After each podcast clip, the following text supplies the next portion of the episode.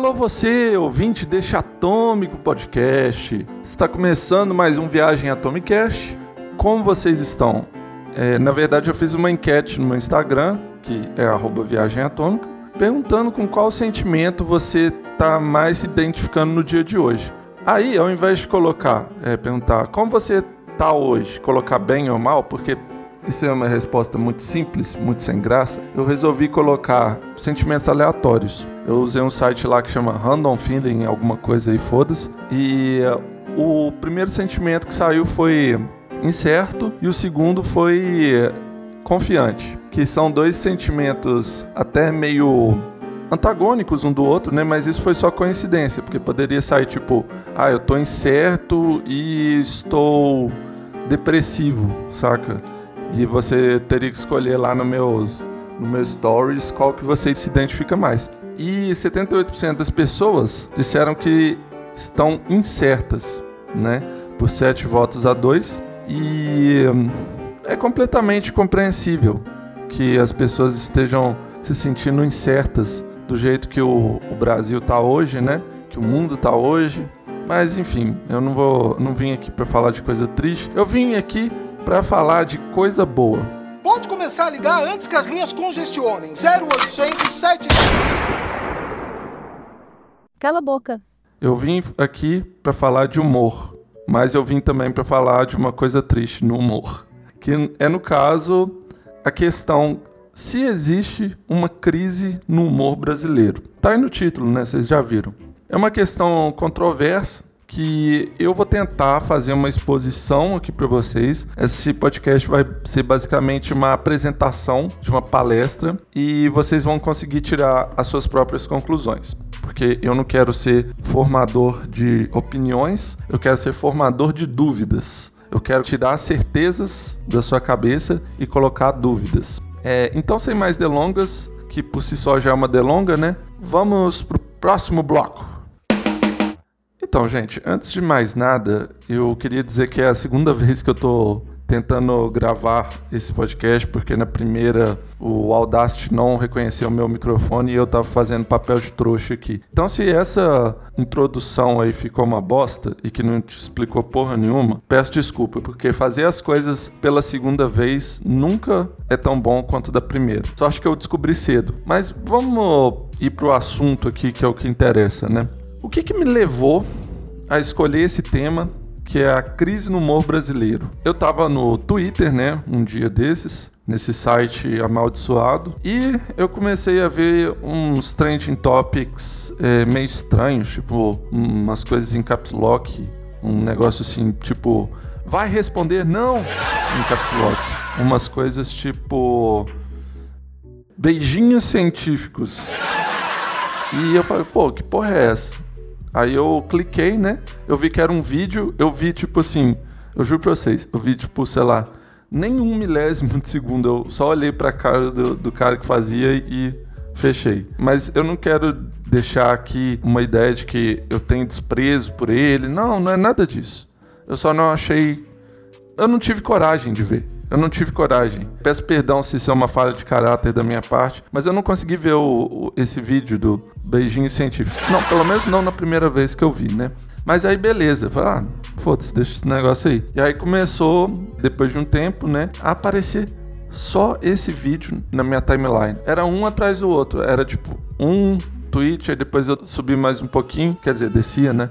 Mais um pouquinho e era de novo, aí desci mais um pouquinho, era de novo. E aí eu comecei a ver no Instagram, ver no WhatsApp, ver em todos os lugares e Assim, velho, nesse ponto em que eu já tinha visto tanto vídeo assim, eu nem tinha aberto o vídeo, nem tinha reproduzido o vídeo, mas só de ver sem som pelos stories, pela minha timeline no Twitter, porque assim, tinha legenda, né? Eu já entendi do que, que era o vídeo e eu resolvi não. Não, eu não quero ver isso com som. Porque sem som eu já vi o vídeo todo praticamente. Eu já entendi. Tipo assim, com um segundo de vídeo eu já entendi a premissa do vídeo, sabe? O que eu quero dizer aqui é que eu não entendi a graça. Qual que é a graça? A graça é ele fazer caras e bocas, sabe? A, a graça é o jeito que ele tá teclando no teclado e olhando diretamente para a câmera. É como ele fala as palavras errado. É isso que é a graça desse vídeo?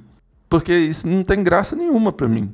Eu sei que o humor não é uma coisa que é igual para todo mundo. Beleza, eu compreendo isso. Mas cadê o, a virada? Cadê o, o punchline? Eu tô falando igual o stand-upero aqui, mas não, toda piada, sendo stand-up ou não, ela tem um, um punch, entendeu? Ela tem um punchline. E essa piada não tem punchline, é só ele falando o que, que aconteceu, fazendo caras e bocas. Aí, tipo, eu resolvi fazer um vídeo zoando. Até porque tem uma amiga minha, né, a, a Juliana, que ela começou a me mandar esse vídeo várias e várias vezes no, no WhatsApp. E eu falei, para de me mandar isso. Para! Para! Para com essa porra aí! Caralho, eu já não aguento mais ver isso na minha timeline. Eu fiquei. Eu fiquei triggered, eu fiquei engatilhado com isso. É sério, velho. No dia que isso aconteceu, eu só queria que essa porra parasse de aparecer na minha tela, saca? Eu, eu não sei por que, que eu fiquei nesse nível, mas é, eu fiquei. Mas aí então eu pensei um pouquinho tive uma ideia. Eu vou fazer um vídeo zoando, né? Esse menino, que é o nome do, do rapaz que fez o vídeo mesmo, da Pfizer. E eu, eu fiz um vídeo, né, zoando ele. Eu vou, vou tocar o som dele aqui e deixa o link nos comentários também para quem quiser ver. Ó. Pode tocar o som.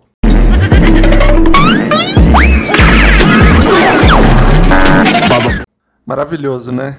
Esse som aí. Que, assim, eu postei na, na, na, internet, deu até um, um pouquinho de visualização, né? Pro meu ego fez muito bem postar esse vídeo que sutilmente demonstra que eu não achei esse vídeo engraçado e que a partir da, da, reação das pessoas na internet, eu joguei esse vídeo para todo lado. Aí eu vi pessoas retweetando e tal, pegando vídeo. Eu tô tranquilo com esse vídeo isolado que eu fiz, ele pode ser reproduzido tranquilamente. O que eu não queria era que pegasse um vídeo que tem mais minha voz mesmo, pegar um podcast meu, falar, ah, eu fiz isso. Não, não, não é assim que funciona a internet.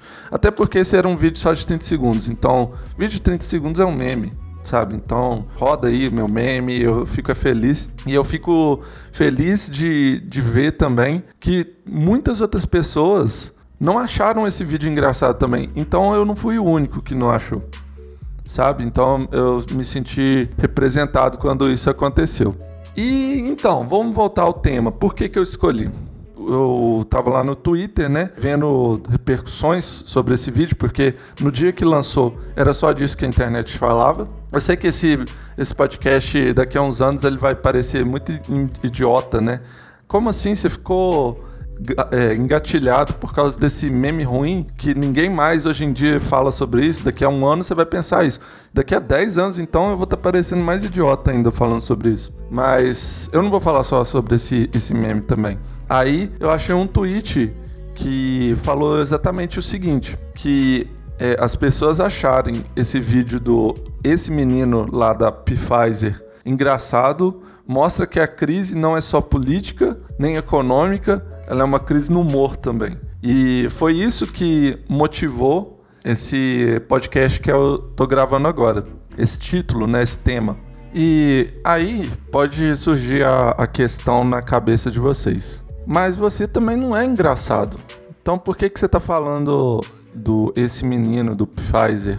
Porque para você criticar uma coisa, você não precisa ser a coisa. Para você criticar uma cirurgia que um médico fez e que deu errado, você não precisa ser médico. Para criticar uma sentença errada de um juiz, você não precisa ser formado em direito, você não precisa ser juiz, não precisa ser advogado, sabe? Então, esse argumento de que, ah, você não é engraçado também. Eu sei disso, eu sei, eu tenho ciência absoluta disso. Eu não quis dizer isso que eu sou engraçado. Eu só sou uma pessoa que gosta de ver conteúdos de humor. Sempre gostei de, de ver, desde criança.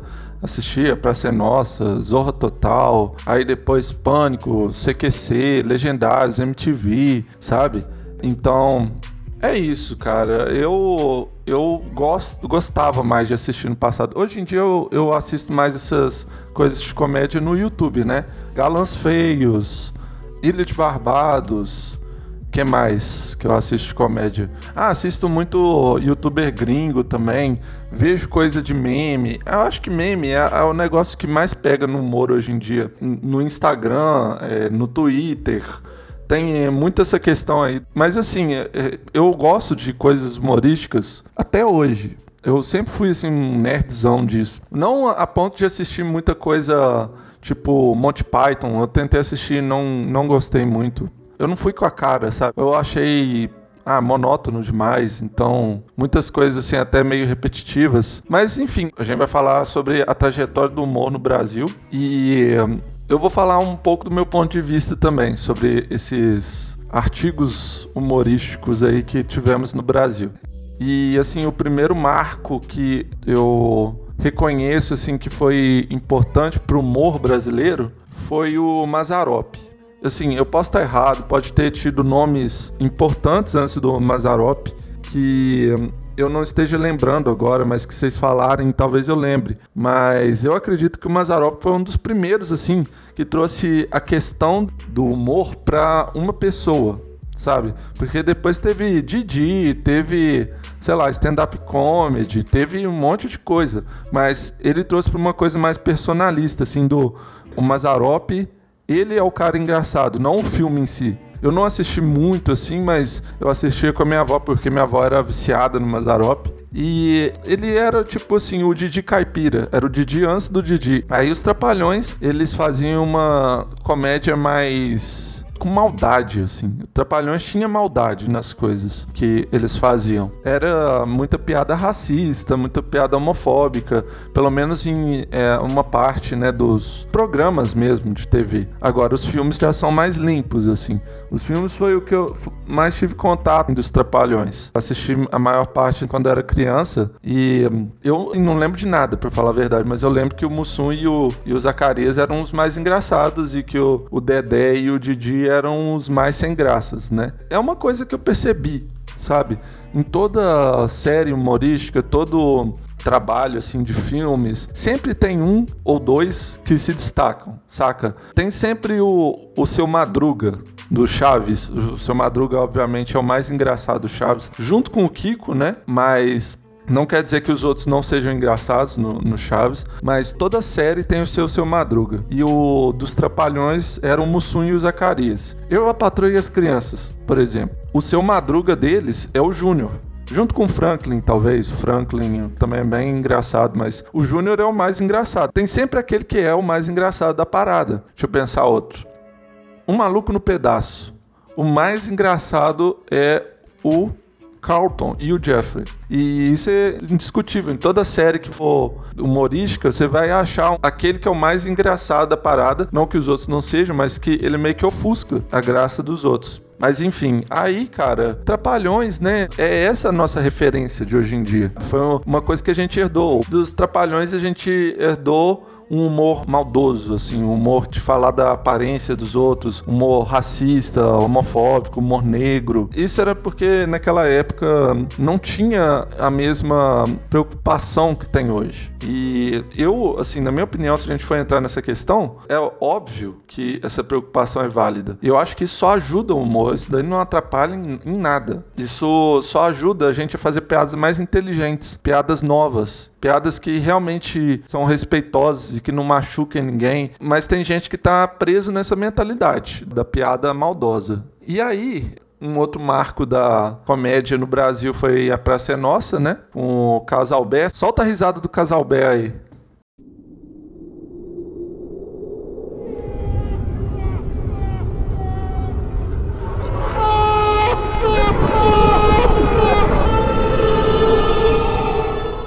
Pra ser nossa começou com o pai do Carlos Alberto de Nóbrega, né? Eu assistia pra ser nossa, assim, assisti bastante. Por um, algum tempo foi engraçado, sabe? Foi genuinamente engraçado, quando eu era criança também. Aí quando a gente é criança, a gente tem outros padrões. A piada da velha surda era engraçada, a piada do carinha lá que tava sempre apanhando também era engraçada. Mas depois de é, quantos anos? 32 anos acho que foi 32 anos com a mesma piada, cara, qualquer piada perderia a graça, sabe? Então, Praça é Nossa é isso, cara. É um humor repetitivo, é um pouco do humor maldoso também, igual dos Trapalhões, de fazer graça com a aparência dos outros. Ah, é Vera Verão, lógico, né? Ela foi a... o seu Madruga da Praça é Nossa, foi a mais engraçada da Praça é Nossa. É isso, cara, é isso. Praça é Nossa, esse humor que vai até hoje, e até hoje eu vejo gente que acha graça e eu fico revoltado. Igual eu fiquei quando eu vi as pessoas rindo desse vídeo do Esse Menino. Pfizer. Eu, eu sinto a mesma coisa. É uma coisa tão sem graça, tão repetida por tanto tempo. Cara, humor é novidade. É até um dia normal de expediente pro casal B, porque ele não pensa em nada. A, a Praça Nossa não tem inovação nenhuma, não tem nem roteiro, sabe? É só ir lá e fazer a mesma coisa de sempre. Eu aposto que eles já reusaram muitas piadas. Eu aposto não, eu tenho certeza, eles já reusaram piadas e sempre reusam as mesmas piadas. Porque, cara, é um negócio eu fico revoltado de falar de Praça é Nossa em 2021. Mas enfim, cara, todos os programas de humor acabaram e a Praça é Nossa ainda continua. Isso é a prova de que a praça é suprema.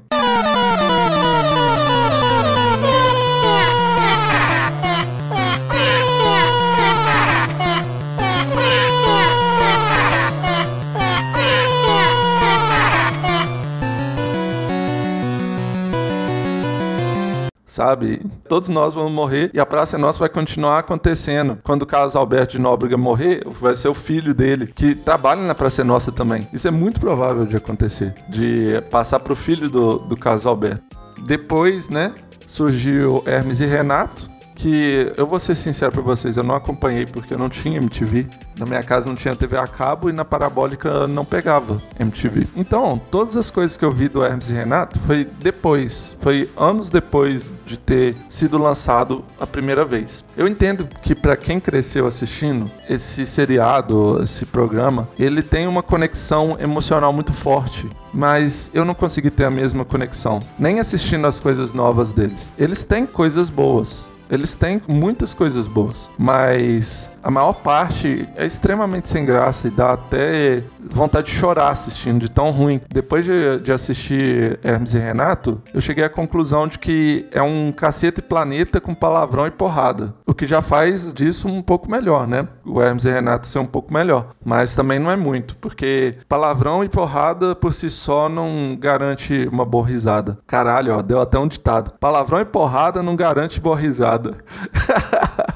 Coloca essa daí na minha lápide. E falando do Cacete Planeta, Cacete Planeta foi um programa que surgiu na Globo, né? Com os humoristas. Alguns trabalharam na, na revista. Como chama mesmo, gente? Revista lá da ditadura? Pasquim?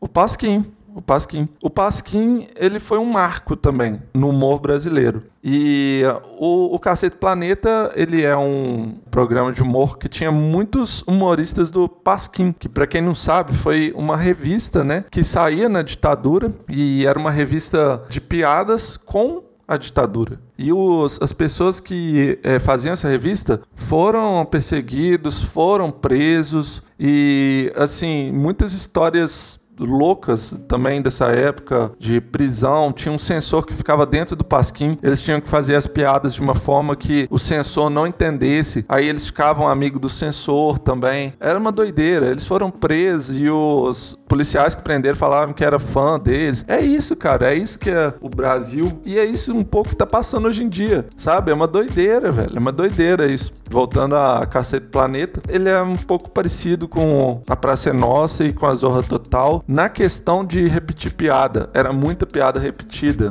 muita piada repetida. Eles tinham alguns quadros que eram novos também.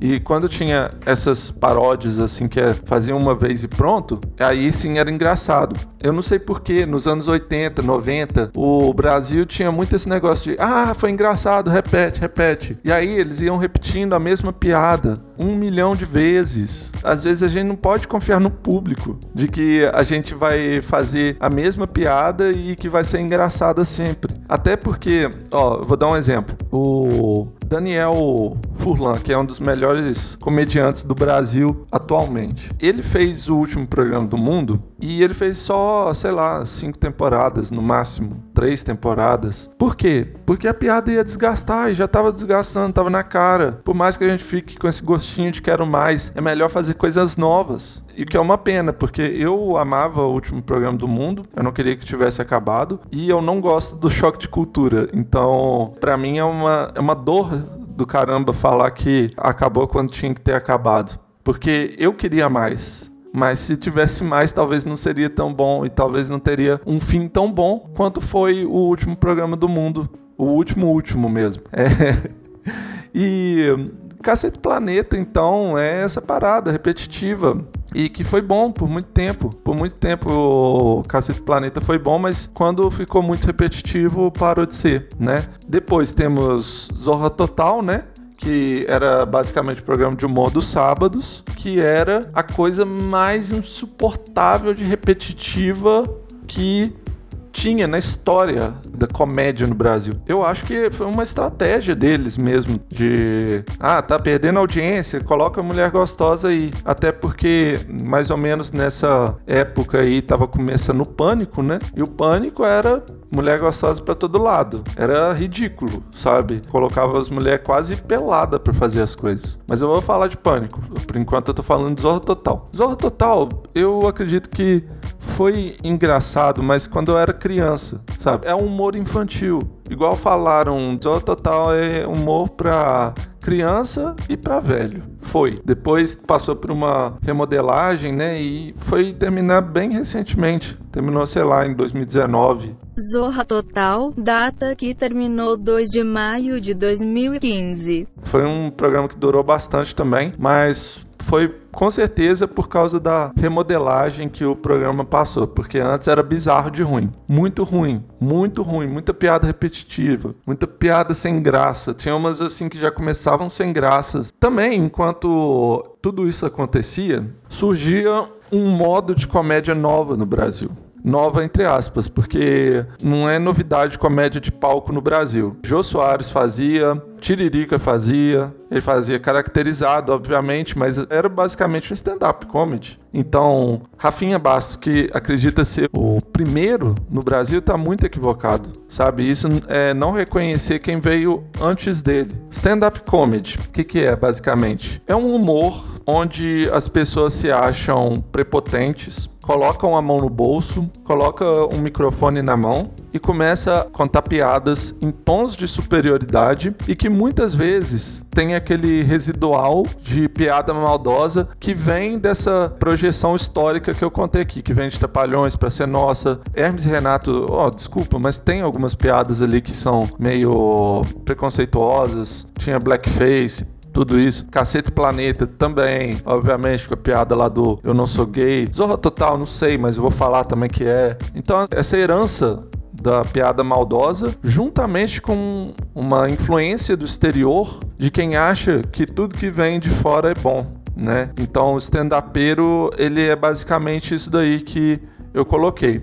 Stand-up comedy, na minha opinião, não tem graça. Eu já assisti vários, no YouTube, nunca nenhum pessoalmente, mas eu já ri de algumas coisas. Mas é aquele negócio, é a mesma risada que eu dava com Hermes e Renato, e a mesma risada que eu dou hoje em dia com o Choque de Cultura, que eu não acho aquela coisa engraçada sabe? Eu acho que eles tentam ser, mas não conseguem. Mas que às vezes eu rio ainda assim, porque nem tudo é só sem graça também. Algumas coisinhas eles acertam, né? Assim como todos esses outros que eu falei. E stand-up comedy, é, esse estilo de humor, ele tem influência muito forte até hoje ele ainda ele vai durar stand-up comedy anota aí isso é uma coisa que vai durar no Brasil porque tudo que vem com influência do exterior é usado ad nauseum sabe? Stand-up comedy vai ser a mesma coisa da Praça é Nossa. São fórmulas diferentes de humor. Um é para televisão, outro é de palco. Mas humor desgasta da mesma forma, pode ser de qualquer forma. E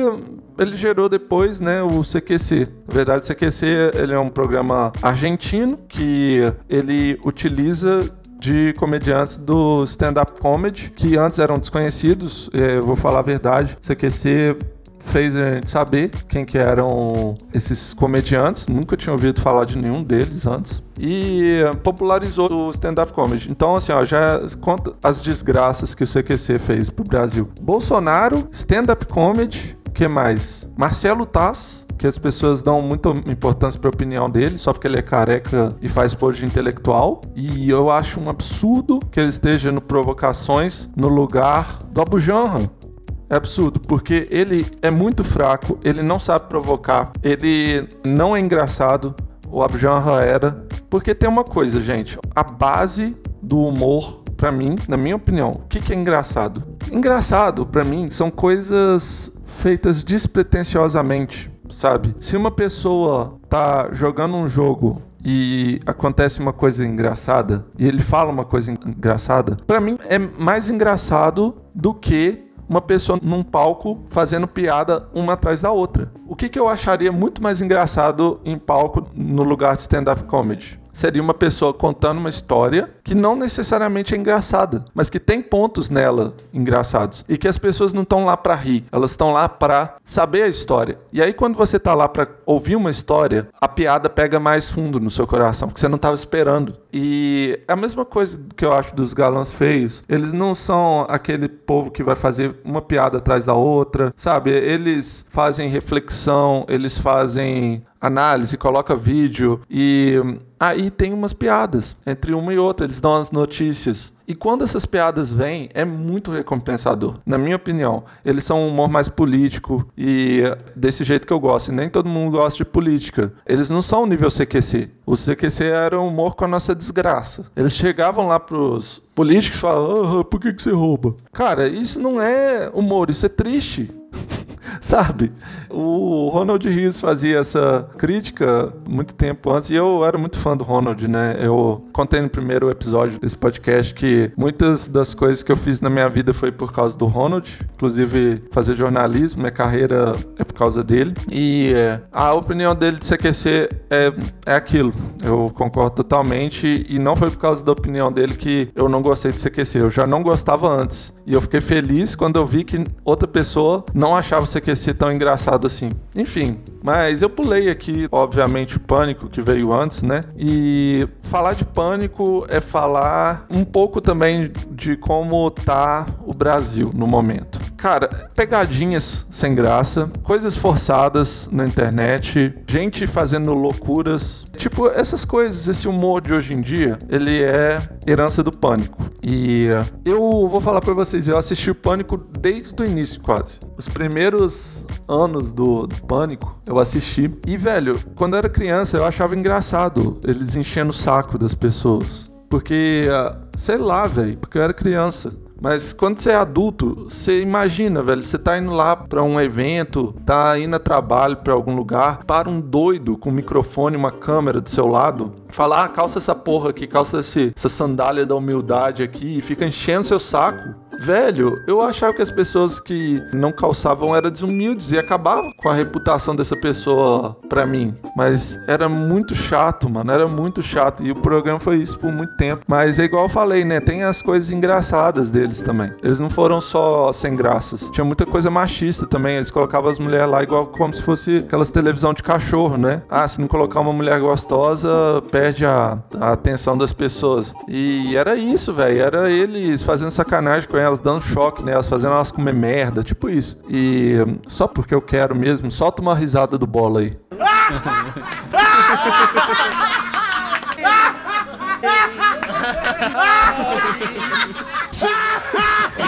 Parabéns, Zé! Vai ser pai de novo!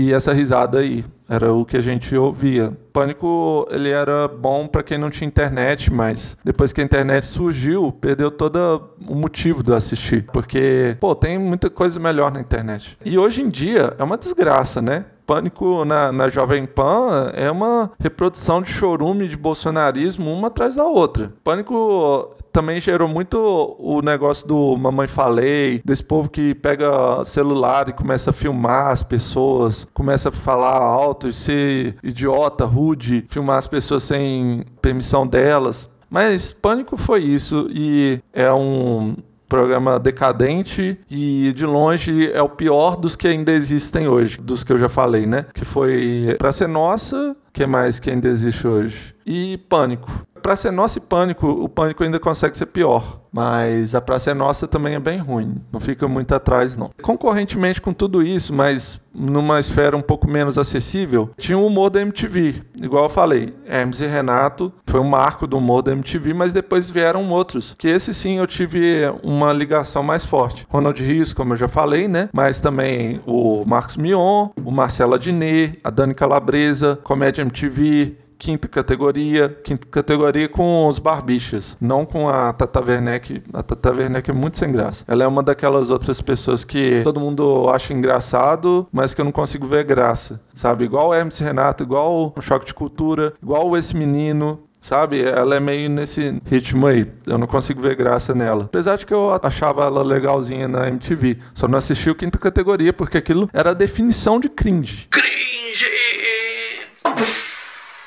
Mas eu tinha uma admiração muito grande pelo Mion, pelo Marcelo Adnet. Caralho, velho, eles mandavam bem demais no Comédia MTV, arrebentavam. Inclusive, eu tive uma nostalgia trip, né? Recentemente, que eu procurei todas as, as sketches da MTV e fiquei assistindo, sabe? Em repeat, porque é bom até hoje. O humor do, da MTV ele é bom até hoje. Ele não é ultrapassado igual do CQC, igual do Pânico. Os mais antigos é previsível que seja ultrapassado. Mas vamos comparar então com as coisas que aconteceram mais ou menos na mesma época, que foi Pânico, CQC. Humoristas da MTV, aquele humor, aquelas sketches, tem graça até hoje. Até hoje. Você vê coisa do Pânico e CQC, você não acha graça mais. E depois para sepultar de vez o humor brasileiro, a Record trouxe essas pessoas da MTV e fez um programa chamado Legendários, que foi a tragédia mais triste da televisão brasileira. Eu não lembro de outra mais triste do que Legendários. É muito ruim. Era muito ruim. Era cringe. O cringe que tinha com a Tata Werneck no quinta categoria, no Legendários, era umas 10 vezes, no mínimo. Ai, cara, só de lembrar as coisas que passaram nesse programa, eu fico com raiva.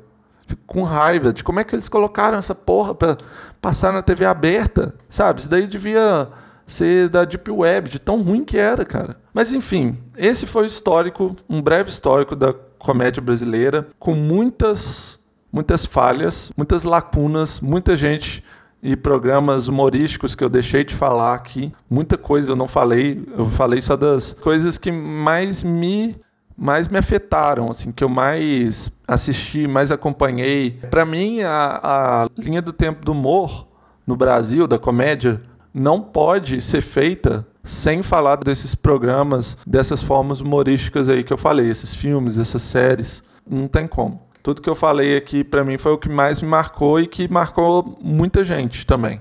Mas enfim, o que é humor hoje em dia?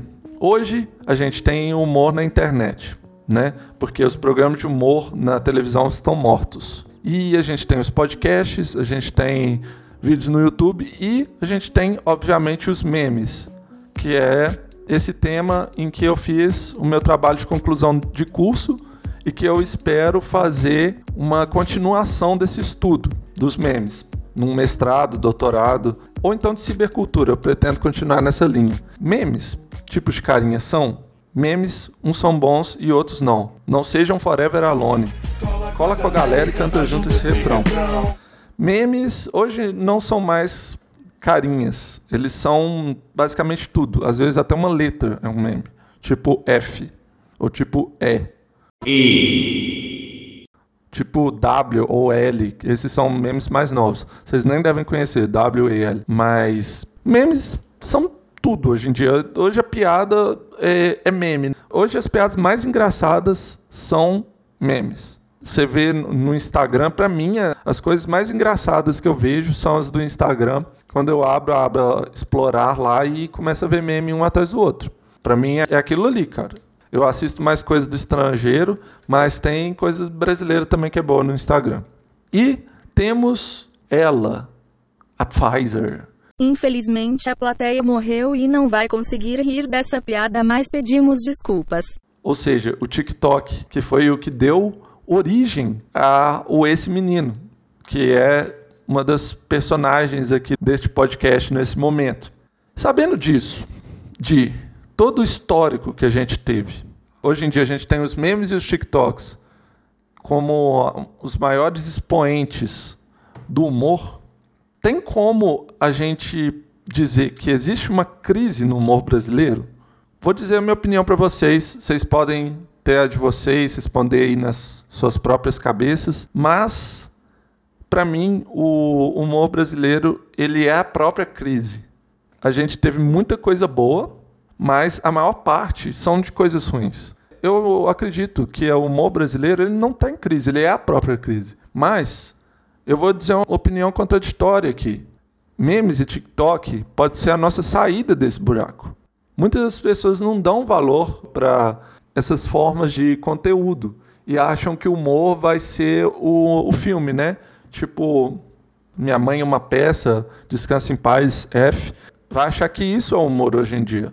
Mas o humor hoje em dia está totalmente na internet, é totalmente memes e TikTok. Não, quer dizer, não totalmente, mas é uma boa parte disso, é um bom expoente disso. Eu fui bem crítico, né, esse podcast inteiro, mas eu sou otimista de que o humor não vai piorar, ele tende a melhorar. Por que, que eu digo isso? Porque a gente se inspira muito no exterior, né? E o exterior os, os Estados Unidos e tal. Ó, agora eu vou mamar um pouco os Estados Unidos. Eu falei do Rafinha Bass lá do stand-upero, mas eu vou mamar um pouco os Estados Unidos. Eles têm um humor mais engraçado que a gente sim, cara. Eles têm memes mais engraçados que a gente sim. E aí a gente acha, ah, os memes do Brasil são os melhores. Não, cara, os memes do Brasil foram os melhores no passado. Hoje em dia não são mais. Os memes do Brasil hoje em dia são os piores. São muito ruins. Eu vejo meme em espanhol, eu vejo meme americano, vejo meme de europeu. E, cara, eles são muito melhores que a gente nessa porra. Sabe? Eu vejo cada vídeo de hispanohablante aí, do pessoal da América Latina, que, cara, é muito bom, é muito engraçado, velho. E o Brasil tá preso. É, nos mesmos memes sem graça de sempre, né? Tipo Pfizer, aí faz caras e bocas, porque o nosso humor também é muito caras e bocas, né? É uma, uma herança maldita desse histórico aí que eu fiz. Mas se a gente se inspira tanto no exterior, muito provavelmente a gente vai começar a puxar um pouco dessas tendências estrangeiras para o nosso humor, né? E uma coisa que eu quero ressaltar aqui, eu já conversei com amigos meus sobre isso e eles não são tão nerd de humor assim quanto eu, que fico analisando essas coisas ao, ao fundo, mas eu digo que quatro coisas são importantíssimas no humor atualmente para uma coisa ser muito engraçada. Primeira delas, empatia. Por quê? Empatia não é só no sentido de respeitar as pessoas. A gente ser respeitoso é importante para o humor, para a gente não ser preconceituoso e tal. Mas empatia no sentido de conexão. Conexão com a pessoa. É, porque é isso que é empatia no cérebro. Eu falo empatia como um mecanismo. Se você vê uma pessoa sorrindo, você dá vontade de sorrir também. Humor é empatia, é conexão. Então é isso que, que é importante. Eu acho que o humor caminha para esse lado um pouco. Um pouco com os galãs feios, como eu falei, né? Que eles têm essa parada, essa conexão muito forte com a fanbase deles. Eu acho que isso é importantíssimo para fazer graça hoje em dia, para fazer comédia hoje em dia, empatia, entender o que, que as pessoas querem. Outra coisa eu tô parecendo até palestrante, coach de humor, né, mano? Eu sou, ah, tô sendo muito isso, cara, coach de humor aqui. Mas enfim, foda-se, eu sou o coach de humor. Outra coisa, participação. As pessoas têm que participar na sua piada. Você trazer as pessoas para piada é um jeito de você se aproximar e ter essa empatia, foi o que eu falei. E outra coisa muito importante, que eu já tinha até dito antes, que é a despretensão. Você fazer uma coisa engraçada sem querer ser o Zé Graça, sem querer ser o Pfizer, sabe? Você não forçar. Se a, piada rolar, rolou. Entendeu? Se não rolar, não rolou. Não faz caras e bocas, entendeu? Essa porra é muito sem graça. Eu tô falando, obviamente, tudo aqui sobre a minha percepção, né? Mas eu acredito que muitas pessoas concordam comigo que quanto mais forçada é uma pessoa ao tentar fazer uma piada, mas sem graça ela é. É o que eu acho. E quando eu tô em rolê e eu vejo esse piadeiro assim que gosta de aparecer e faz caras e bocas, eu já quero ir embora. Eu já fico com vontade de ir embora. Autodepreciação. Outra questão que é muito importante, eu sinto, no humor de hoje em dia, fazer piada com você mesmo. Se chamar de burro, se chamar de sem graça, se chamar de idiota, sabe? Mas não precisa também se matar em, em lives ou, ou em, em, vídeos só para as pessoas rirem de você, tá bom? Não é, é autodestruição, é autodepreciação. Tá? É saber quais são os seus defeitos e brincar com eles. E uma pergunta muito importante: o humor tem que ser engraçado sempre? A minha resposta: não. Não tem que ser engraçado sempre. Às vezes, você assistir uma coisa humorística não vai te fazer gargalhar, sabe? E isso é uma coisa que eu vi o Ricardo Coimbra, que é um cartunista, eu vi ele num podcast que era até com o Bento Ribeiro, que era da MTV, chama Ben Yur, né? Que é com o Yuri também, que era produtor da MTV, sei, acho que é roteirista, roteirista. E ele falou isso, que no Brasil tem essa concepção de que o humor tem que ser engraçado sempre. E eu concordo muito com ele, muito. O humor não precisa ser engraçado sempre. O humor precisa te deixar entretido, sabe? Eu acho que você pode ficar entretido com uma parada, você está lá assistindo uma coisa que você gosta e que tem momentos de humor e quando tem é muito bom, porque você não estava esperando. E o humor tem isso, a imprevisibilidade. Isso é engraçado. Enfim, gente, eu acho que eu tratei de todas as questões aqui que eu queria trazer para vocês neste podcast. E diante dessa minha exposição, eu queria saber a opinião de vocês. Sabendo disso tudo aí que eu expus, existe crise no humor brasileiro? Como eu disse, eu vim aqui para trazer perguntas, não soluções. Então, eu quero saber de vocês. Existe crise no humor brasileiro? Podem falar nos comentários no YouTube. Se você estiver assistindo pelo Spotify, pode me procurar em qualquer rede social e falar comigo, falar sua opinião comigo. Eu vou adorar ler. Eu quero saber a opinião de vocês de verdade. E é isso. Então, tá feita a minha, a minha reclamação aqui. Tá feito os meus reclames do Plim Plim. Do Faustão aí, ó, que foi um outro grande humorista também. É, no passado, hoje em dia não tanto mais. Mas é isso, então. Vamos pro próximo bloco. Bora lá!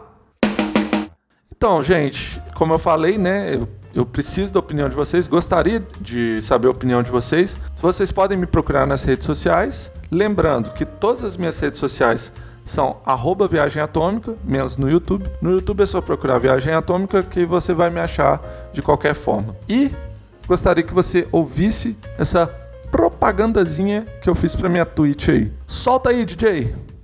Viagem Atômica também está no Twitch.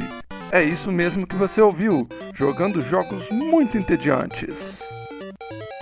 Boring. E também jogos excitantes, que vão fazer você mijar na sua cadeira gamer. Aí é foda, né? Isso é uma barata? Tudo isso em twitch.tv barra viagem atômica, tudo junto. Cola lá e deixa o seu follow. Então é isso aí, moçada. Lembrando que falar a expressão cringe é cringe. E reclamar da expressão cringe também é cringe. Até a próxima!